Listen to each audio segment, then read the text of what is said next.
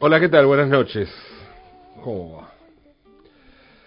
A ver, tal vez ustedes son muy jóvenes y no lo recuerdan, pero hace una eternidad, ¿eh? Una eternidad, eh, más precisamente hace tres meses, en este país no se hablaba de otra cosa que de unos rugbyers asesinos. Unos pibes de Zárate, medio chetos, o, bueno, clase media acomodada, media alta, ponele que se dedicaban a bardear por puro placer, por simples ganas de hinchar las pelotas. Esos pibes, que no eran chetos de clase alta, pero sí hijos de padres con guita, algunos vivían en country, que no laburaban ni tenían necesidades económicas, formaron una bandita que se dedicaba a afanar y a salir a meter miedo en una ciudad chica sobre el río Paraná, 80 kilómetros de Buenos Aires. Ahí tenían todo más o menos controlado, hacían equilibrio entre el miedo de la gente y algunos contactos con gente poderosa. Y bueno, con todo eso, nadie decía nada. Pero se fueron de vacaciones a Villa y lejos de casa hicieron lo que nunca, mataron a un pibe, pobre pibe, que había ido a bailar un boliche, y entonces con razón a los rugbyers se les pudrió todo. Después, claro, pidieron que lo saquen de la cárcel por el coronavirus, bueno. De eso se hablaba en todos lados, en la mayoría de los medios, en las redes. Era el tema del verano, que a su vez había tapado el otro tema del verano. El otro tema del verano, el de unos chetos que tiraron un chancho muerto a una pileta desde un helicóptero. No sé si recuerdan, insisto, por ahí son, son muy chicos. Un chancho que después se supo que en realidad era un cordero y que fue una joda porque lo iban a hacer asado y entonces en vez de bajarlo hasta la casa lo tiraron desde un helicóptero. Eh, a ver, si tenemos tanta información sobre el asunto es porque parece que fue un tema importante, ¿no? o al menos para los medios, o al menos para ciertos medios. Como les decía, todo eso pasó hace una eternidad, en una época en la que era posible que existieran muchos temas en los medios.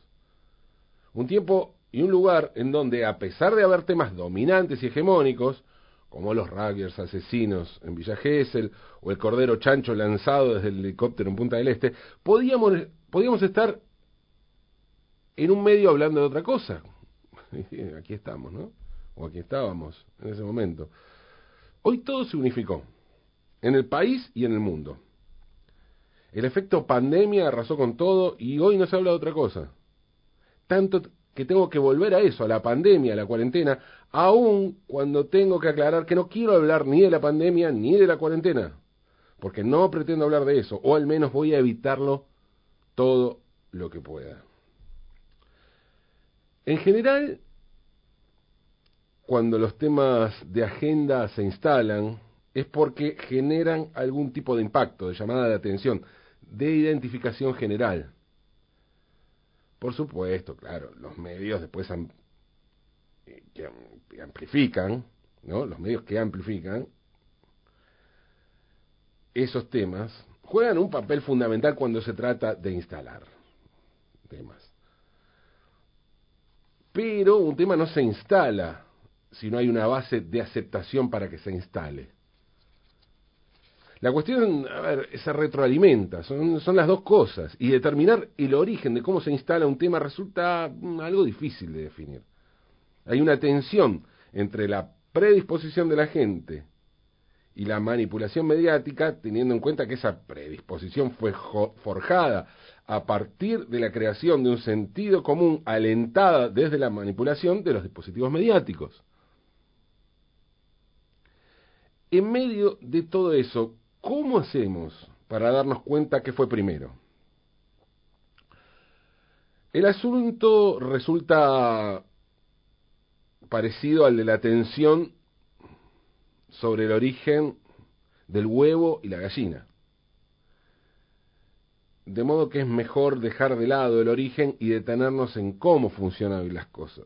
Funcionan las cosas, porque ir al origen, y yo no sé si nos vamos a de acuerdo, no sé si sirve demasiado.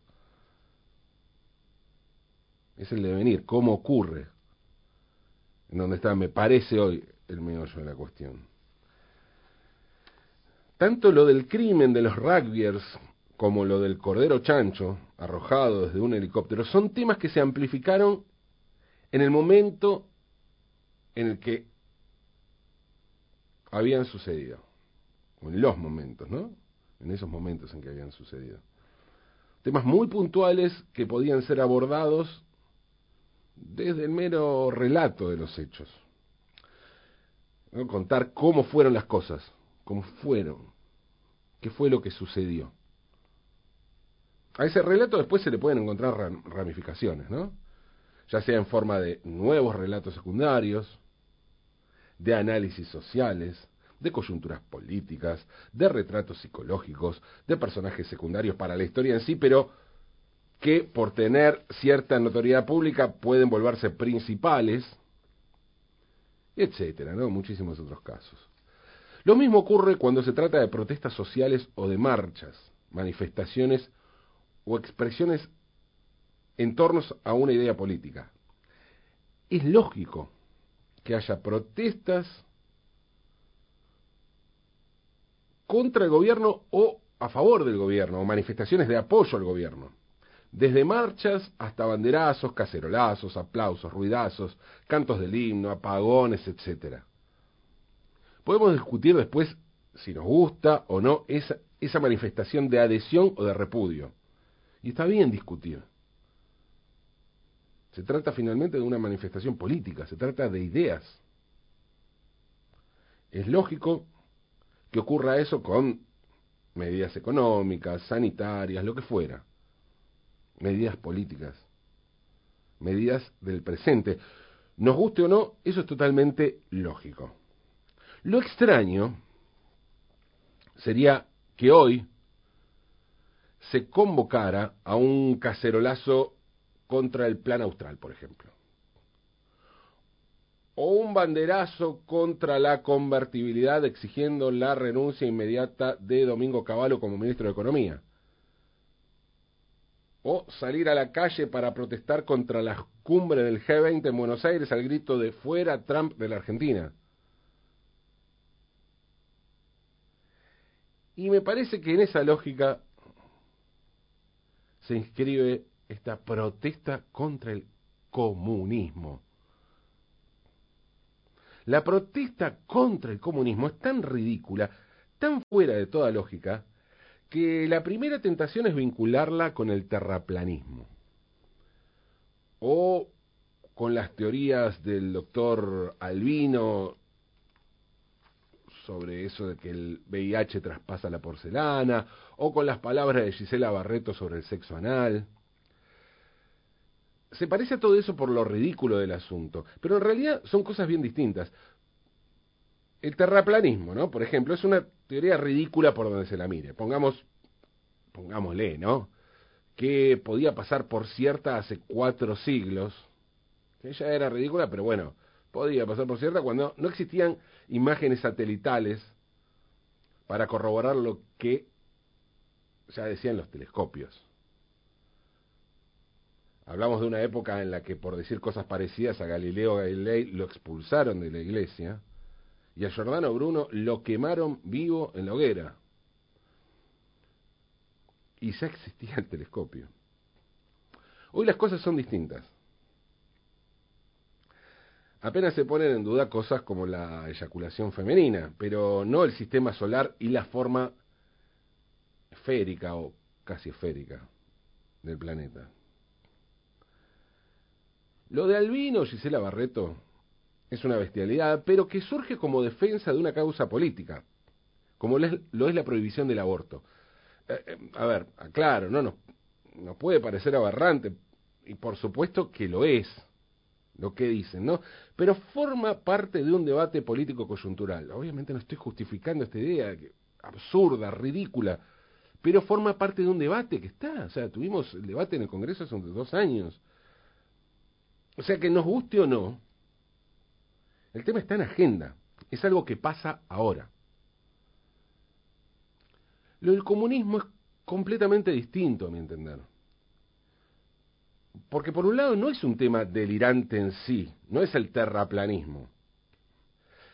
El comunismo existe en varios lugares del mundo, inclusive en una potencia como China. Hoy no, porque existió fue mucho más fuerte. Pero incluso en China, eh, quien rige los destinos políticos del país es el Partido Comunista, que es el único que existe, como pasa en general en los países comunistas. Podemos discutir después un largo rato si China es hoy un país comunista o no, está buenísimo discutir eso, como podemos discutir también la diferencia entre aquello que se denomina comunismo y lo que el comunismo filosófica, económica y políticamente es o, o resultó en la práctica y confrontarlo con su teoría. Bueno, sí, un montón de cosas. Pero lo cierto es que el comunismo existió y existe, o al menos existió y existe un montón de gente que se autopercibe, se autopercibió y se autopercibirá comunista. Si bien el comunismo no es un tema delirante, porque, insisto, existe, lo que sí es delirante para hablar hoy del comunismo es el contexto. Hasta hace no mucho, digamos unos 40 años, uno de los ejes políticos en la Argentina estaba marcado por el miedo al comunismo. Durante la dictadura, la última dictadura cívico religioso militar, el enemigo era el terrorismo y la subversión porque esos eran los términos que utilizaban, ¿no? Pero a la hora de explicar eso, ¿qué decían los milicos? ¿Por qué eran tan peligrosos el terrorismo y la subversión? Bueno, porque querían instalar el comunismo. Decían literalmente, reemplazar la bandera celeste y blanca por el sucio trapo rojo. Como recuerdo que me dijeron en el año 80, cuando yo todavía estaba en séptimo grado y quería ingresar el Nacional de Buenos Aires, que habían dejado incluso una pared pintada, como lo estaba en el año 73, para que los nuevos ingresantes al colegio viéramos cómo era cuando el comunismo había tomado el colegio de la patria, ese tipo de cosas.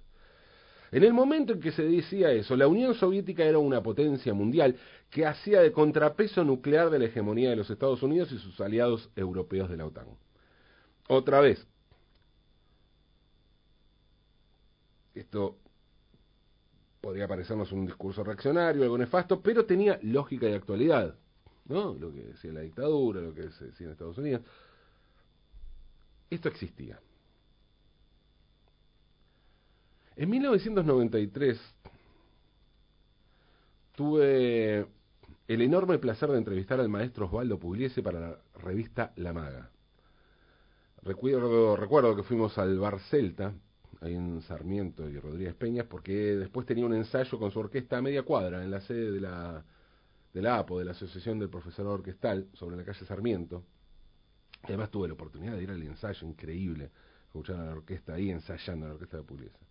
Junto a Pugliese se sentó Lidia Elman, su esposa. El maestro estaba completamente lúcido, completamente lúcido. Estaba bien incluso físicamente, pero algo sordo. ¿no?